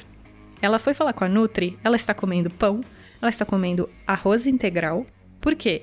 Porque a Nutri faz uma combinação para ela que funciona para manter a glicemia lá embaixo. Ou seja, você não precisa Dava pra fazer um cast, dava pra gente montar um podcast separado pra falar sobre esse tipo de coisa, de tanta coisa que tem, gente. Pois é, eu acho que a gente índice tem que. glicêmico, né? Tem É. dos alimentos. Não adianta nada você cortar carbo e açúcar e continuar comendo coisas que têm um alto índice glicêmico. Vai dar Pois é, mente. você come melancia, por exemplo. Ah, porque eu tô comendo fruta, tá tudo beleza. Minha mãe passa longe de melancia, porque não tem fibra natural nesse mundo que baixa a quantidade de açúcar que tem na melancia. Agora, a quantidade que tem numa batata doce, ela consegue baixar. A quantidade que tem no morango, ela consegue baixar. Não é que a Nutri E no açaí? restringiu o que ela. Nossa, açaí, ela passa longe mesmo, porque ela go- não gosta também. É porque Ela não é o açaí paraense. É, Eu acho que ela gostaria se não fosse o, o açaí do Sudeste, que tem açúcar, eu acho que ela Aham. gostaria. É, é, Eu esse acho que é o problema mesmo. Tanto que nutricionista recomenda açaí aqui, inclusive. Mas eu- não muito. Cara, e, e tem uma outra coisa que eu acho que aqui é pra matar a pau, tá? Eu fiz tudo isso, eu perdi 50 quilos, eu não tinha problema hormonal, então por isso que quando eu tava conversando sobre esse cast eu pensei na Thaís, porque ela passou uma, uma jornada diferente, uma jornada real que é usada como muleta por muita. Ah, não, meus hormônios, meus ossos, meus ossos são largos e meus hormônios desregulados. não é, irmão, você é gordo mesmo. Osso de adamante. Osso de adamante. É, pois é, pois é, o de Adamante. Então, é, é, a Thaís tem essa vivência, eu tenho uma outra vivência, a gente tem o Caio, a gente tem o Gaspa também passando por esses processos de tentar levar uma vida um pouco mais saudável. Mas eu acho que, assim, para mim, tá? E o que se aplicou a mim. Eu lembro a primeira vez que eu falei com uma nutricionista, ela falou assim: me explica o que é comer para você. Eu falei, bom, além de ser algo que eu preciso, eu lembro até hoje da resposta. E não mudou, tá? Além de ser algo que eu preciso para me manter vivo, para mim comer é um evento social. É um Uhum. momento onde eu compartilho, onde eu converso. Eu tenho apreço por ir almoçar com as pessoas que trabalham comigo, por sentar no domingo e comer uma comida gostosa junto com a minha família, entendeu? E se não tem, é, é, sábado à noite vem no filme mandar um hamburgão pra dentro. Assim, eu não vou parar de comer as coisas. Eu falei pra ela, eu não vou. Então não adianta você botar uma dieta que de sábado à noite eu tenho que comer alface. Eu não vou seguir a dieta. E eu não segui a dieta. Eu não segui. Na verdade, a dieta nunca foi montada dessa forma. Mas eu É nunca mesmo deixei caso de do meu, comer. inclusive. É, eu nunca deixei de comer o que eu gosto. Nunca, nunca. Então, assim, eu quero chupar sorvete. Eu chupo sorvete. Qual, qual a diferença? Eu tenho o meu dia para chupar sorvete. Eu chupo, senão eu chupo sorvete todo dia. Porque sorvete é muito bom. Ai, caralho. Eu, sorvete. eu tenho o meu dia do McDonald's também. É o famoso dia do lixo. É. Vocês acreditam que nem isso eu tenho mais? Eu não, não. Tipo, perdi a vontade de um bocado de coisa. E eu não tenho dinheiro também, então ajuda. Então, é que eu acho que a história do dia do lixo, enfim, é um pouco preocupante, porque é exatamente isso que o, que o Gaspa mandou aqui. O dia do lixo, ele é meio que o dia para você escapar de tudo, mas mesmo no seu dia de escapar, você tá medindo algumas coisas, não tá? Você tem o seu hambúrguer no sábado à noite, mas o resto do dia tá contado. Não é um dia inteiro onde você vai tomar, tipo, É, 15 então. latas de leite condensado. É Isso aí, vamos mudar o dia do lixo para a refeição do lixo. Isso. Não é lixo, que é também é meio comida. complicado, né? É, é tipo, é, você é escapar e comer o que você tá afim de comer, entendeu? E, gente, Porque não eu tem acho que isso é problema complicado. comer um aí, aí eu acho que o que a Thaís- o que a Thaís está falando é assim. Eu vou fazer meu dia do lixo, né? Eu vou lá e vou, vou, vou no Mac, vou, vou no Burger King, como falaram, no Mac. Vou comer uma caloria mais vazia, uma coisa mais gostosa. Vou pedir um hambúrguer, vou comer uma pizza. Beleza. Quantos, quantas fatias de pizza ou quantos hambúrgueres do Mac usualmente eu como? Então vamos botar fatias de pizza. Eu, co- eu como, tô falando por mim. Eu como quatro, geralmente. Bastante. Mas eu... Isso é terça-feira pra mim. Eu, eu empilho a fatia e como. Não é que eu tô exagerando. É, Gente não tô exagerando. Isso é como eu como. Calzone Então- de pizza. Então, é assim. Só que quatro, eu tô realmente cheio, cara. Eu comi muito. Falo, porra, eu tô bem cheio agora. Se eu tô fazendo uma dieta restritiva no meio da semana, vou ter uma refeição do lixo, eu não preciso comer mais que quatro fatias, que é o que me satisfaz. Não adianta comer 18 fatias de pizza. Ah, você tá tentando emagrecer, né? Uma, uma das coisas que você tem que fazer é comer menos. Aprender a comer. Então tenta, tenta maneirar. Isso é bom senso, gente, né? Mas, É. Ô, ô, Rodolfo, até às vezes, dependendo do quanto tempo tu fica sem comer esse tipo de besteira e tal, às vezes tu nem consegue mais comer aquilo que tu comias antes. Porque teu Não corpo já, mesmo. já te acostumou com a tua nova rotina. Aliás, uma coisa que eu queria ter falado antes, aí eu, eu acho que, que vale falar, é que é, é difícil mudar, né? Porque mudança não é fácil, mudança é sempre difícil. Só que se, quando se persiste na mudança, ela não de- ela deixa de ser mudança, vira rotina. E rotina é fácil. É por isso que as coisas ficam. Mas, mas é por isso que engata, porque vira uma rotina nova. Sabe o que eu acho que é importante falar também? É que quanto mais a gente descobre sobre aquele assunto, mais consciente a gente consegue fazer as escolhas que a gente faz. Então, quando a Isso. gente fala que. Quando a gente fala que a gente precisa fazer exercício físico, tudo bem, vai ter dia que vai ser na força do ódio. Vai, vai ter dia que vai ser na força do ódio, mas porque a gente sabe o benefício que ele traz. Quando a gente sabe que um pacote de wafer de morango, que é um dos meus guilty pleasures além do McDonald's, é um bando de caloria vazia, sim, eu vou escolher ele em alguns momentos, entendeu? Mas não vai ser tipo o meu lanche da tarde de todos os dias. Aquela escolha tem que ser consciente. E isso é importante falar quando a gente vê que a maior parte da população obesa do nosso país, por exemplo, é a classe menos é, instruída. E isso tem tudo a ver. Por quê? Porque as pessoas, um, elas não têm instrução, elas têm menos dinheiro, e aí elas têm menos dinheiro, elas compram as coisas que são mais mais baratas delas comprarem. E geralmente as coisas mais baratas são refrigerante e farinha. E refrigerante e farinha, a gente sabe bem aqui deste grupo, que são comidas muito calóricas, sabe? São, tipo, bebidas açucaradas são mais baratas do que água. Então você tem um problema na sociedade que também faz com que a gente engorde mais. Tanto a população não sabe o que escolher por falta de instrução, como por falta de dinheiro ela não consegue comprar o que é saudável, entendeu? Isso é muito complicado, porque apareceu aí outro dia uma- um projeto de lei que quer taxar bebida açucarada, quer taxar refrigerante. O problema, você fala assim, ah, beleza, vou- o- a Coca-Cola, ao invés de custar, sei lá quanto ela custa, 5 reais, ela vai custar 10. Só que aí, o que, que acontece? Você vai falar, beleza, a população pobre não vai conseguir comprar Coca-Cola. Mas o que, que ela vai comprar nesse lugar? Ela vai conseguir comprar água com aquele mesmo preço? Não vai comprar. Então, você tá fazendo... Então, ela vai comprar o refri mais barato, ela vai comprar o Dolly, ao invés da Coca-Cola. Tudo bem que o Dolly também vai ficar mais barato, mais caro, tudo vai ficar mais caro se a gente taxar as bebidas é, açucaradas. O problema é que você, no fim, vai acabar só tirando isso das pessoas e sem explicar por quê, sem falar o porquê aquilo faz mal e sem dar a chance de escolha para a pessoa. A pessoa já não vai mais poder escolher aquilo, mas não porque ela sabe o que ela tá escolhendo, porque ela não vai poder.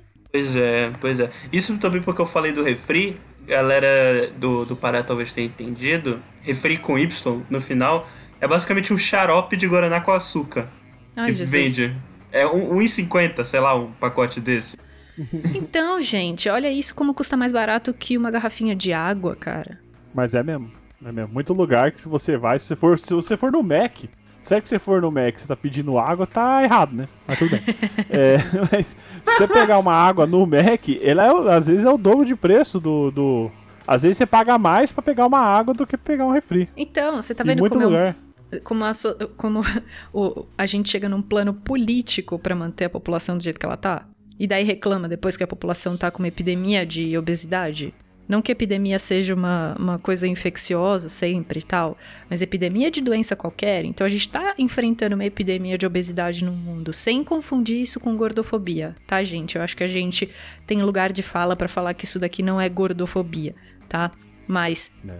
epidemia de obesidade significa você ter uma Coca-Cola sendo mais barata que uma água. É a, quali é a qualidade da alimentação. Isso, é, eu acho que é um, esse é um papo bem extenso pra outro cast. Eu acho que já, já, já tem várias coisas no lugar falando disso também. Mas é um impacto também, não só na vida da pessoa mais pra frente, mas também na, até na, um caso de saúde pública, né? Porque essa Sim. pessoa consumindo muito refrigerante, menos água, ela vai ter um problema com diabetes. E ela vai. E a, a maioria das pessoas não tem, não tem um plano de saúde. E isso vai onerar o- Isso a, a saúde pública. Isso que Uhum. o Gaspa tá falando é, é o seguinte, trocando em miúdos, é uma coisa que eu falei lá atrás. Ah, eu bebo refrigerante, eu, tô- eu não tô gordo, eu como o que eu quero, eu vou rasgar um saco de orel de 3,5 kg e beber refrigerante, eu não engordo.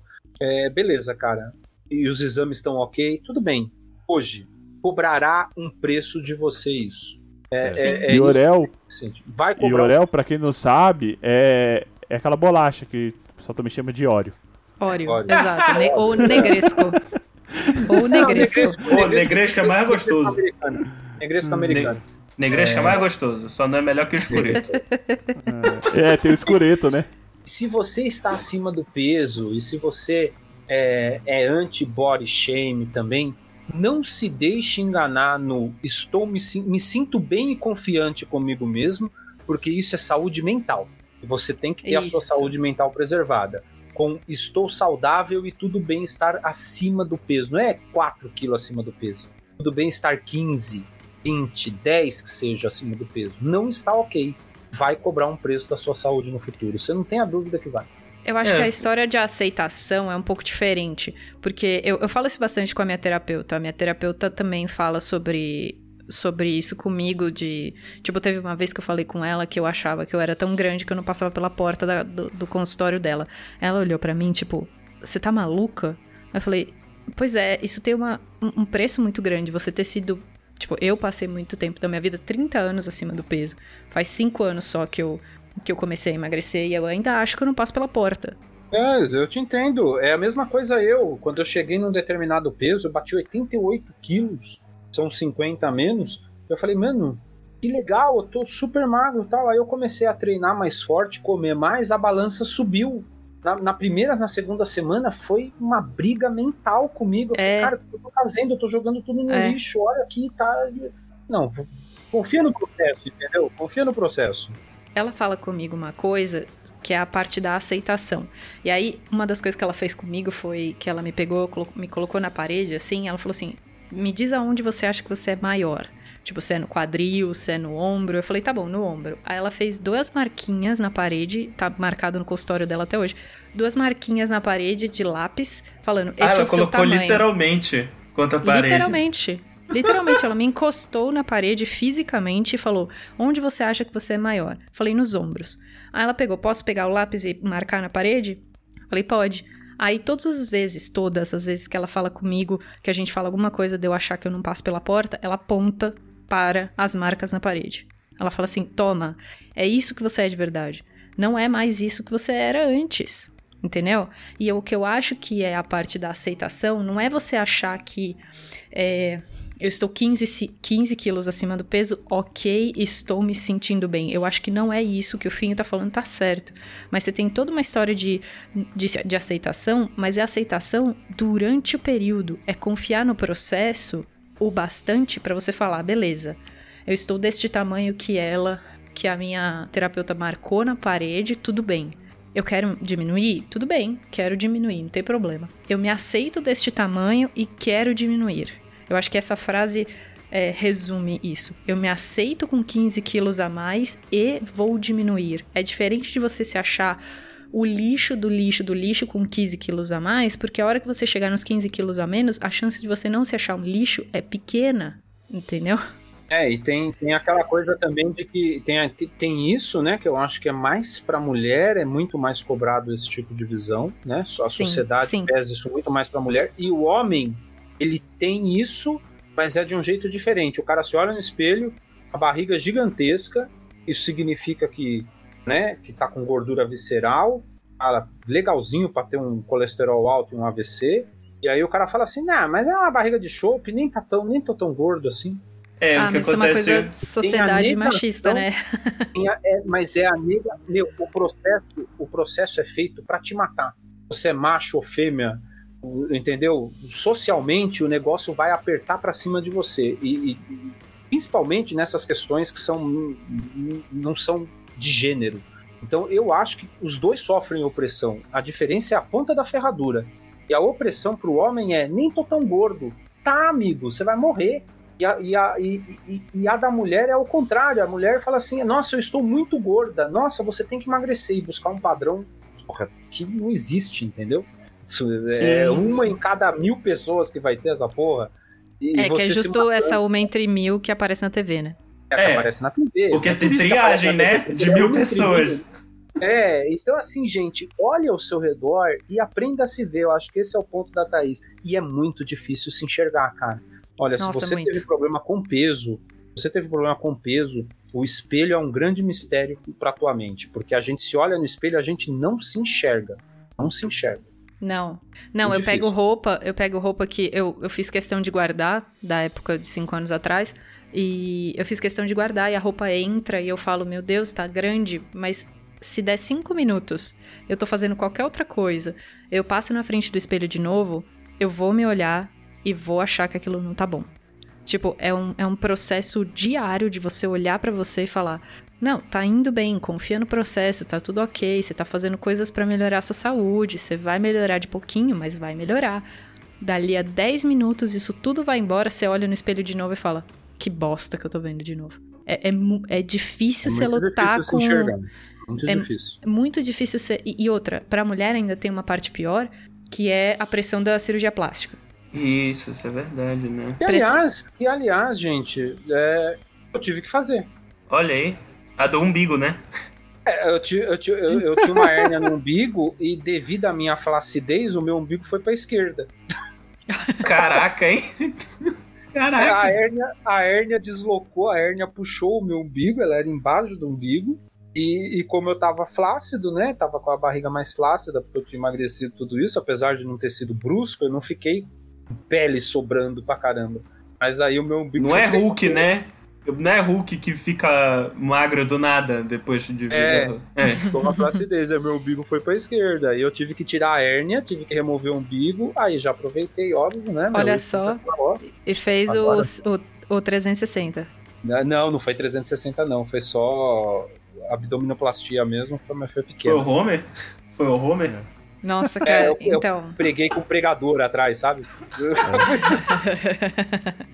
Não, é que eu acho que a parte da, da cirurgia plástica para mulher é muito foda, né? Porque qualquer lugar que você abre, tipo, você abre o Instagram, aí você resolve ver uma menina que tá fazendo exercício. Daqui a pouco o Instagram mostra para você todas as meninas do Instagram que fazem exercício e de pouco em pouco ele vai fazendo você achar que você precisa de cirurgia plástica. Para mulher isso é ai, inacreditável de ruim, sabe? Porque eu desde os 18 anos achava que só a cirurgia plástica me, me, ia me salvar, sabe? Eu só ia me achar bonita quando eu fizesse uma cirurgia plástica. E você acha que essa imagem, essa ideia não tá comigo agora? Puta, Eu posso... posso- falar um negócio pra... posso falar um negócio pra você, Thaís? Eu Uhum. vou falar com conhecimento de causa, tá? E- Deixa a expectativa bem, bem gerenciada aí, porque eu meio que tive que fazer por causa da hérnia, já aproveitei e ó, não resolveu porra nenhuma, viu? Continuo zoado. Ah lá, tá vendo? Tá vendo? Acho que pode terminar com isso. Terminar com É. isso. Deixa a expectativa lá embaixo. Boa, senhor. O senhor tem muita barriga, senhor Humor. Obrigado.